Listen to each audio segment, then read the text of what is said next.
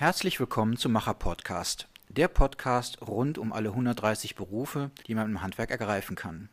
Dieser Podcast ist für alle, die gerne etwas mit den Händen machen und nach Feierabend das Ergebnis ihrer Arbeit sehen möchten. Aber auch für die, die beim Handwerk bisher immer nur an schmutzige Hände, Blaumann und Sicherheitsschuhe gedacht haben. Mein Name ist Dirk Kornau und ich bin für die Kommunikation der Handwerkskammer Wiesbaden verantwortlich. In der Regel an Schreibtisch, PC und Telefon. Über die Jahre habe ich aber auch viele tolle und außergewöhnliche Handwerkerinnen und Handwerker persönlich kennengelernt. Im Macher-Podcast treffe ich Menschen, die ihren Weg ins Handwerk schon gefunden haben.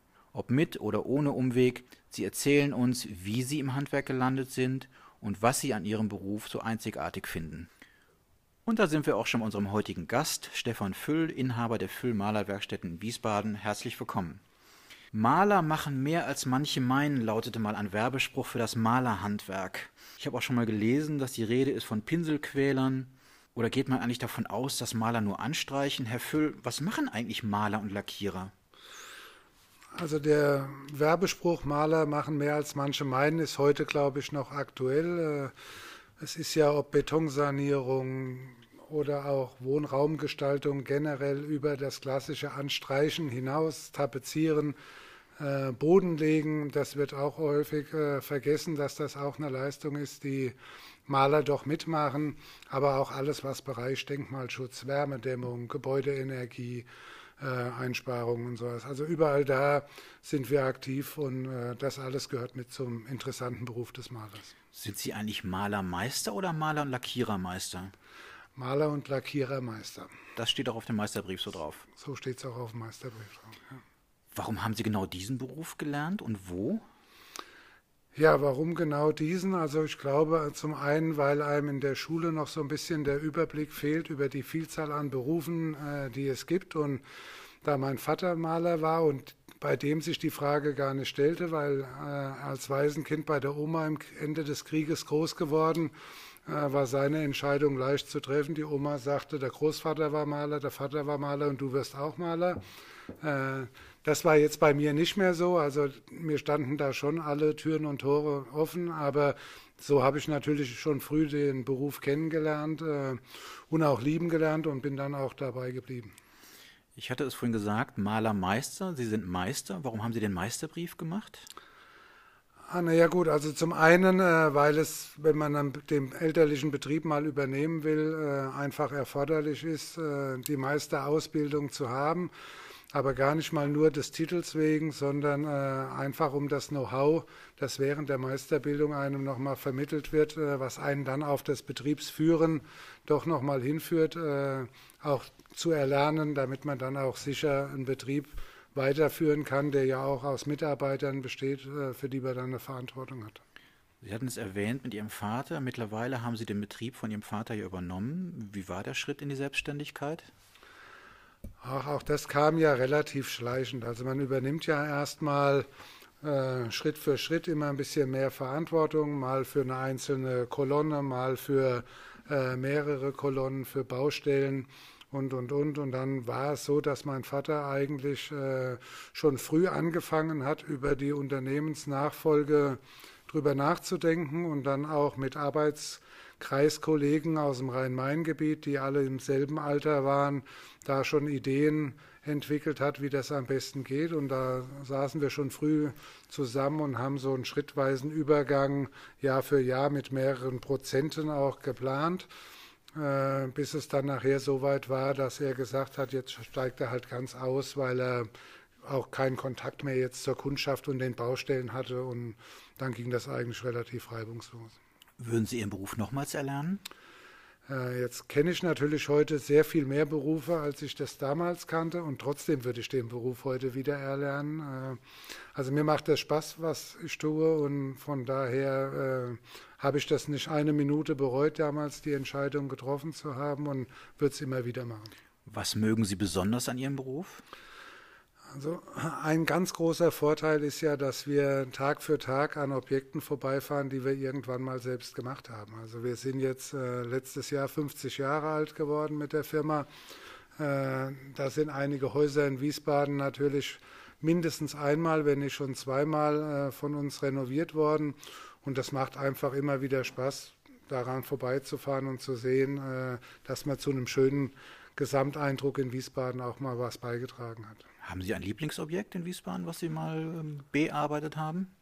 Ja, eigentlich sind es ja alles Lieblingsobjekte, aber es gibt tatsächlich also eins, äh, was einfach mal ein bisschen ungewöhnlich war, war der Schlachthof äh, in Wiesbaden mit der farbigen Gestaltung. Das ist jetzt nichts Alltägliches. Äh, da dann, also die, den Entwurf haben ja Wiesbadener Künstler gemacht gehabt, aber die Umsetzung nachher aufs Objekt äh, ist von uns gegangen. Wir haben aber auch mal in einer Kirche einen Entwurf von Garnier mit umgesetzt gehabt, der ja lange Zeit hier in Wiesbaden auch für Farbgestaltung äh, einen guten Namen hatte, auch oder bundesweit einen guten Namen hatte dafür. Ja, und das sind natürlich schon so ein bisschen außergewöhnliche Baustellen, sind natürlich die, die dann lange in Erinnerung bleiben, aber Spaß oder Freude haben wir an jedem Objekt. Das Lehrjahre sind keine Herrenjahre. Ähm, was hat Ihnen an der Ausbildung nicht so gut gefallen? Ach, das kann ich gar nicht sagen, was mir nicht so gut gefallen hat. Ähm, also klar, das ging ja vom äh, Baustellen aufräumen, äh, kehren. Ich weiß noch, an meinem ersten Lehrtag äh, hatte ich gleich einen Meister dabei, der mir mal gezeigt hat, wie man richtig kehrt und sowas dann. Aber ich sollte mir nichts draus machen, wenn es nicht auf Anhieb klappt. Seine Frau könnte es auch nicht. Also das ist noch so ein Spruch, den ich aus dem ersten Tag im Arbeitsleben kennengelernt habe. Äh, aber nee, ansonsten, äh, klar gibt es da auch mal nicht so schöne Arbeit, aber das äh, ist nicht nur in der Lehre so. Das ist ja klar, am Ende sieht man das Endergebnis, aber oft sind es ja die Vorarbeiten, die halt äh, sehr genau sein müssen und die viel Zeit in Anspruch nehmen. Das eigentliche Finish ist nachher nicht mehr das Entscheidende. Stichwort Frau. Ich weiß, dass Sie mit Ihrer Partnerin, mit Ihrer Frau zusammenarbeiten. Wie ist das so, mit, mit seiner Frau zusammenzuarbeiten? Ach naja, also es ist schon, äh, wir haben jetzt, wir kennen es gar nicht anders. Ich kenne es auch aus vielen klassischen Handwerksbetrieben nicht anders. Da ist überall äh, die starke Frau auch im Hintergrund mit dabei, die äh, für Lohn und alles zuständig ist oder auch Finanzen. Ich glaube, da ist einfach wichtig, dass man Vertrauen zu dem Partner hat. Äh, und das ist, glaube ich, nirgends mehr gegeben wie mit dem eigenen Partner nachher äh, in den Fällen. Von daher klappt das ganz gut und äh, wir kommen damit ganz gut zurecht. Es hat natürlich auch Vorteile, wenn die eigene Frau ja auch vom Fach ist, auch Malermeisterin ist. Dadurch äh, muss man da auch nicht alles neu erklären und jemand Fremdem erklären, sondern sie kennt da natürlich alle Zusammenhänge und das erleichtert es natürlich auch ungemein. Wie gelingt es Ihnen, Job und Privates zu trennen? Man ist ja auch nicht jeden Tag so gut drauf. Oh, ich weiß, also mein Job ist auch mein Privates, da es ja Freude macht. Also ich sehe das jetzt gar nicht so zwingend als äh, Arbeit an und um 17 Uhr ist jetzt Schluss und dann äh, kümmert man sich um was ganz anderes, sondern das ist bei uns tatsächlich äh, rund um die Uhr Thema und ist aber jetzt auch keine Belastung. Also Gibt es eine bestimmte Rollenverteilung? Der macht das, die macht das? Also in der Firma gar nicht mal so, äh, aber im Privaten gibt es das natürlich schon. Also dadurch, dass ich äh, nebenher ja auch noch das ein oder andere Ehrenamt begleite, äh, kümmert sich meine Frau natürlich tagsüber um die Hunde und auch äh, an den Wochenenden tauschen wir das dann halt, aber auch ganze Thema Haushalt gebe ich zu, bin ich keine große Hilfe, äh, mache ich sehr wenig. ähm, kommen wir mal zu Ihrem Betrieb, zu Ihrem Unternehmen. Wie viele Mitarbeiter haben Sie? Im Moment haben wir 16 gewerbliche Mitarbeiter. Ähm, viele junge Menschen ähm, ist es ja auch wichtig, dass man ein gutes Miteinander hat ähm, im Beruf mit den Kolleginnen und Kollegen.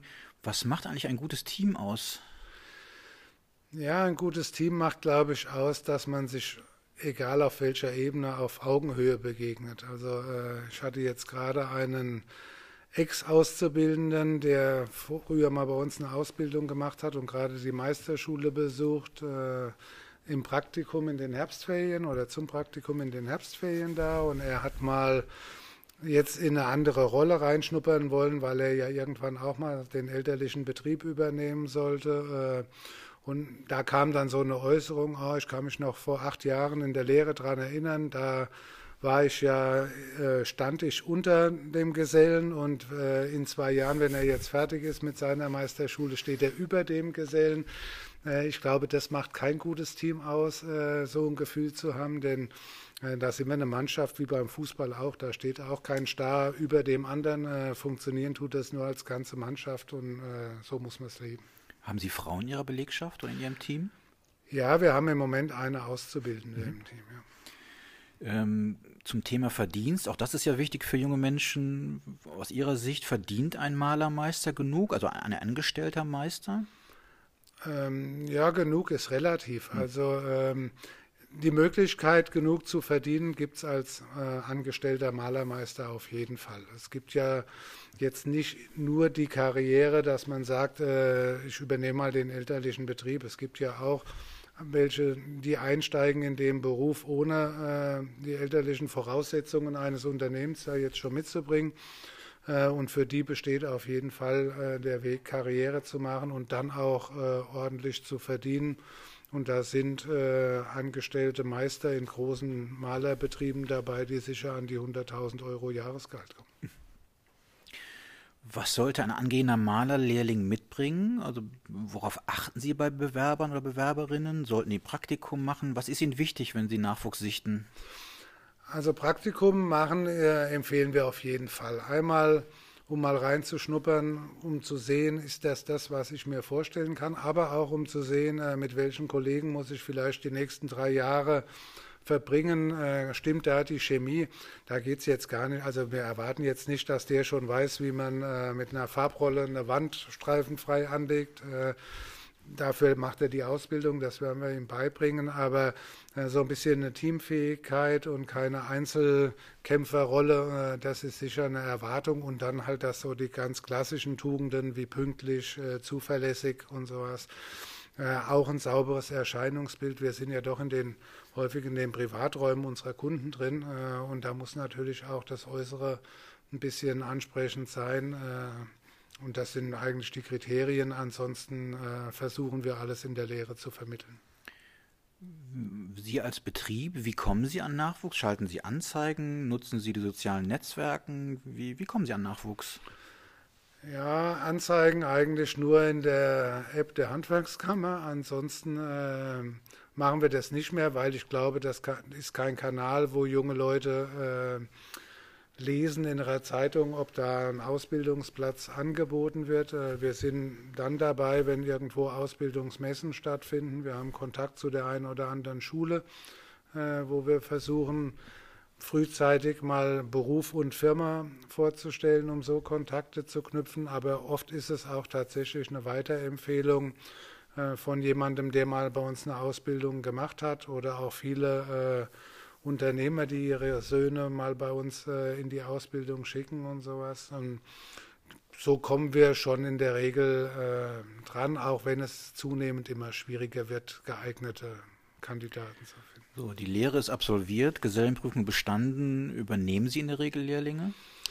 Ja, äh, auf jeden Fall. Wenn es nicht gerade eine Lehre oder ein Abschluss ist, der so mit Augenzwinkern und 4-4 äh, noch bestanden ist, also da muss schon vieles äh, trotzdem noch dafür sprechen, dass wir es dann noch machen. Aber selbst mit 3.3 garantieren wir eigentlich, dass wir den Auszubildenden übernehmen, denn er hat sich ja drei Jahre an alle Betriebsabläufe gewöhnt. Und wenn ich jetzt einen anderen Auszubildenden oder dann Junggesellen einstellen würde, äh, der vielleicht auch mit 3.3 seine Prüfung gemacht hat, dem, da muss ich aber erst wieder Zeit investieren, damit der sich an alle Abläufe im Unternehmen gewöhnt. Äh, die hat der andere schon.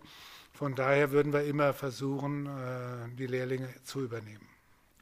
Für junge Menschen ähm, ist es ja auch wichtig, dass sie ähm, einen modernen Beruf ähm, erlernen. Wie ist das im Malerhandwerk? Äh, ist da das Thema Digitalisierung aktuell?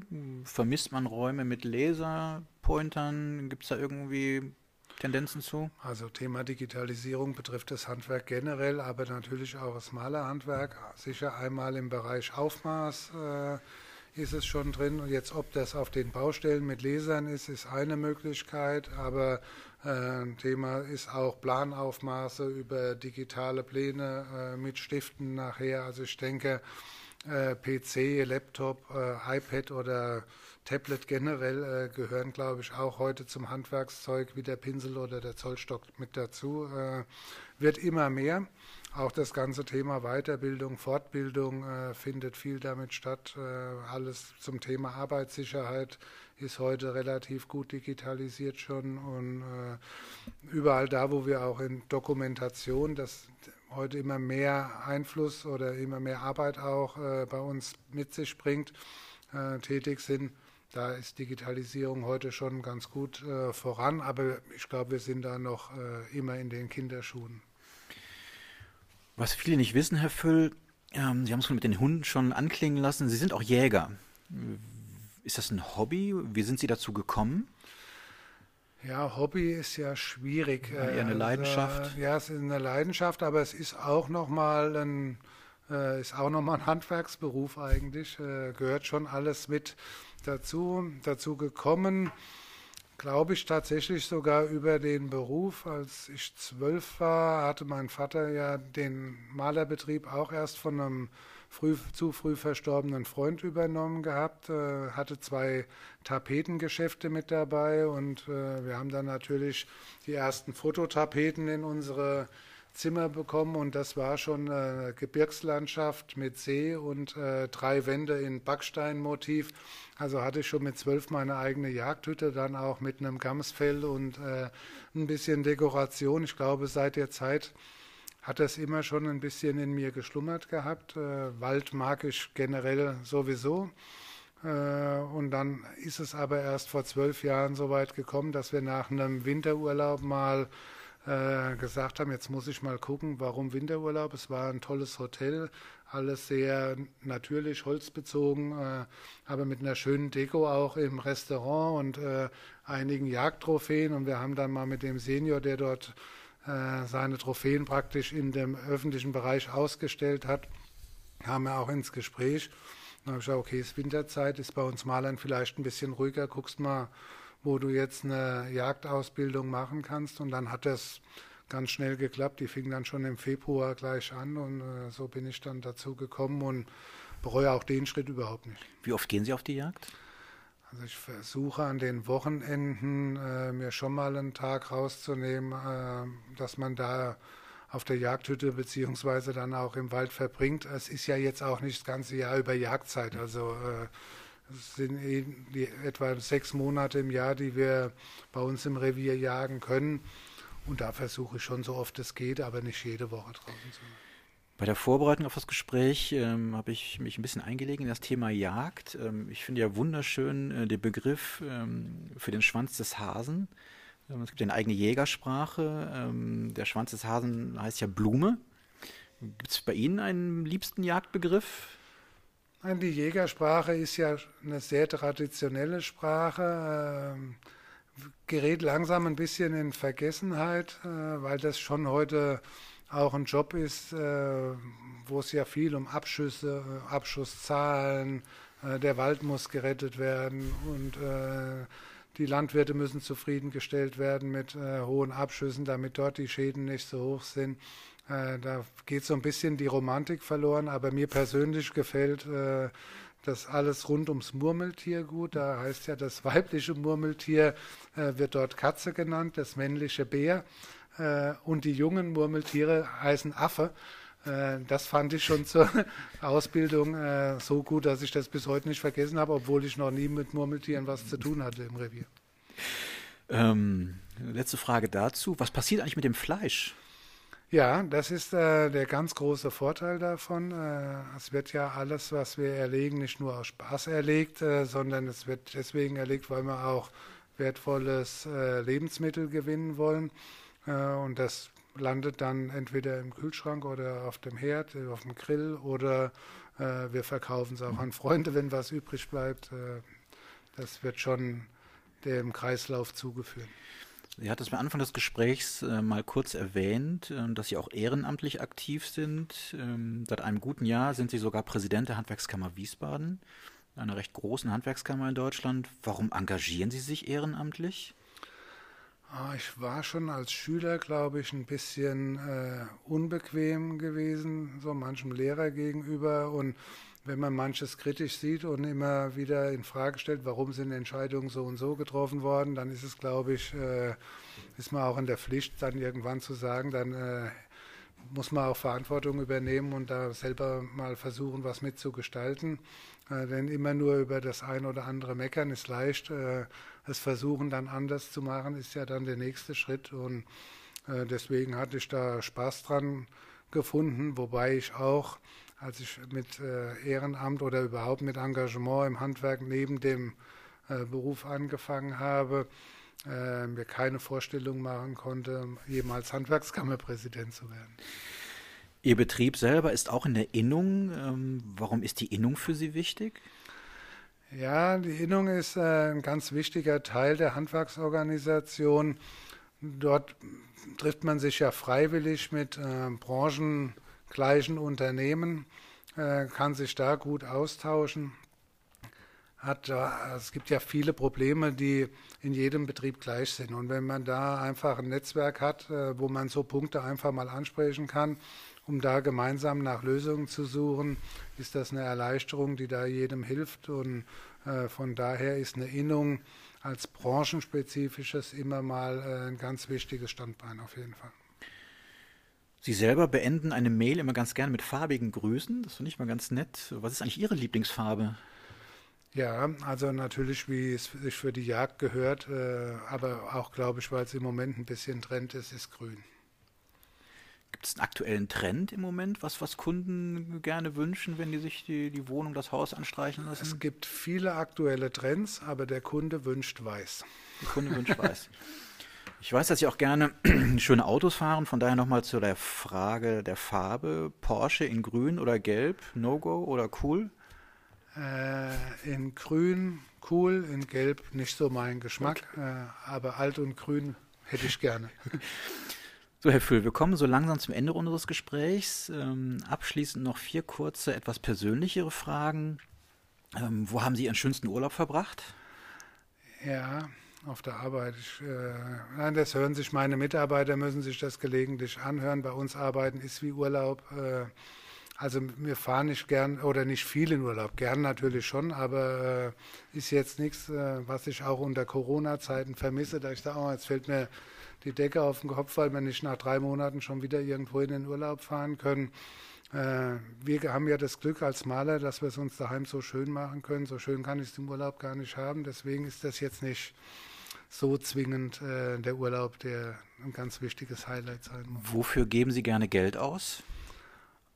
Ähm, jetzt die letzte Zeit tatsächlich äh, für handwerkliche Dienstleistungen, weil wir uns die eigenen vier Wände wieder mal äh, komplett frisch gemacht haben und da natürlich auch ein tolles Bad und äh, tolle Elektroarbeiten drin sind, das äh, waren sicher die größten Ausgaben. Jetzt Sie haben also in Betongold investiert. Genau. Was sollte niemals in Ihrem Kühlschrank fehlen? Ja, das ist natürlich auch wieder auf die Jagd zurückkommen, ein gutes Stück Wildfleisch. Was wissen nur ganz wenige von Ihnen? Ähm, dass ich kein Abitur habe und dass ich mich eigentlich sonntags äh, entschieden habe, montags eine Malerlehre anzufangen und die Schule mal zu beenden. Das wussten nicht mal meine besten Klassenkameraden oder Freunde in der Schule damals. Die haben sich nur gewundert, warum äh, taucht der montags nicht mehr in der Schule auf. Und das hat dann ein bisschen gedauert. Da gab es ja noch kein Handy, das man anrufen oder schreiben konnte, äh, bis das dann auch der Letzte erfahren hat, äh, dass man das nicht wegen Krankheit oder was auch immer oder Schulwechsel äh, verlassen hat, sondern man ist aus der Schule raus, um einen Beruf zu lernen. Das kam für viele, glaube ich. Oder viele wissen es noch gar nicht und die, die es dann erfahren haben, waren auch überrascht. Herr Füll, schön, dass Sie bei uns waren. Ähm, vielen Dank für den Einblick, den Sie uns gewährt haben. Ähm, alles Gute für Sie. Ja, vielen Dank. Und damit ihr, liebe Zuhörerinnen und Zuhörer, keine Folge vom Macher Podcast mehr verpasst, abonniert uns doch auf Spotify, Apple Podcasts und Soundcloud. Den sozialen Netzwerken der Handwerkskammer Wiesbaden könnt ihr folgen, um Einblicke hinter die Kulissen zu bekommen. Und wenn ihr Wünsche oder Anregungen für die kommenden Folgen habt, dann schreibt uns gerne eine Mail an podcast.hwk-wiesbaden.de. Bis zum nächsten Mal beim Macher Podcast.